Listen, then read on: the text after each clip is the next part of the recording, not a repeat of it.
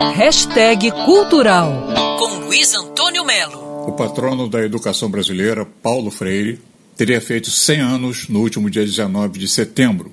Por isso, em todo o mundo, o centenário do grande escritor, filósofo, intelectual está sendo comemorado. A editora Paz e Terra, por exemplo, está relançando toda a obra do Paulo Freire, com novo visual, muitos textos inéditos. Paulo Freire morreu em 2 de maio de 97, menos de um mês antes, em abril. Ele deu uma entrevista para a TV PUC de São Paulo, abordando vários assuntos, entre eles a fé. Eu, eu nunca, eu nunca precisei eh, de, e nisso talvez eu esteja pouco humilde também, mas eu nunca precisei de brigar muito comigo mesmo para me compreender na fé. Eu, eu estou na minha fé.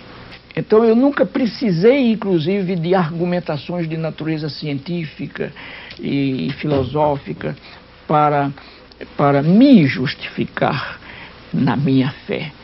Quando muito moço, muito jovem, eu fui às, aos mangues do Recife, aos córregos do Recife, aos morros do Recife, às zonas rurais de Pernambuco trabalhar com, com os camponeses, com as camponesas, com os favelados.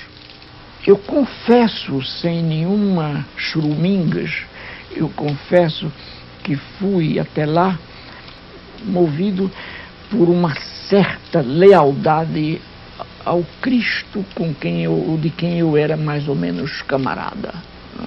Paulo Freire, 100 anos. Todos os livros reeditados. Vale a pena conferir. Luiz Antônio Melo para Band News FM. Quer ouvir essa coluna novamente? É só procurar nas plataformas de streaming de áudio. Conheça mais dos podcasts da Band News FM Rio.